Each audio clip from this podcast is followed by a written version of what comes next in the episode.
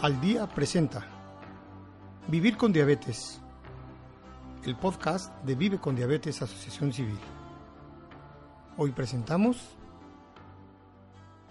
Causas de hipoglucemia e hiperglucemia. Hay diversos factores que provocan que nuestros niveles de glucosa en sangre se eleven o se manifiesten fuera de lo normal, hacia arriba o hacia abajo. Tan importante es evitar que suban estos como que se presenten con muy bajo promedio. Los niveles deben estar siempre entre 70 y 110 miligramos por decilitro de sangre para considerar que tenemos un excelente control glucémico. ¿Qué causa que la glucosa suba? Demasiada comida una comida con más carbohidratos de lo usual. No tener una vida activa.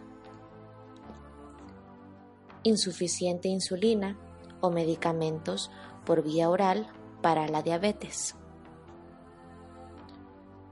Efectos secundarios de otros medicamentos, por ejemplo, esteroides, medicamentos antipsicóticos, enfermedades, su cuerpo descarga hormonas para combatir la enfermedad y esas hormonas suben su nivel de glucosa en la sangre. Estrés.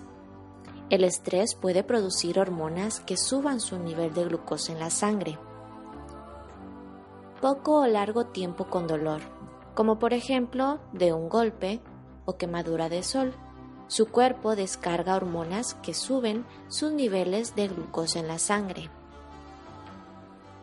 Periodo menstrual. Causa cambios en los niveles hormonales. Deshidratación. ¿Qué causa que la glucosa baje? Insuficiente comida.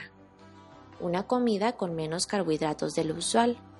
Falta de una comida como el almuerzo o la cena. Alcohol, especialmente con el estómago vacío mucha insulina o medicamentos para la diabetes, efectos secundarios de otros medicamentos, más actividad física o ejercicio de lo usual. La actividad física hace que su cuerpo sea más sensible a la insulina y puede bajar sus niveles de glucosa en la sangre. Usted puede usar los niveles de glucosa en la sangre, azúcar en la sangre, para tomar decisiones sobre qué comer y qué actividades realizar. Estas decisiones pueden ayudarlo a retrasar o prevenir complicaciones de la diabetes, como un ataque al corazón, la enfermedad renal, ceguera y amputaciones.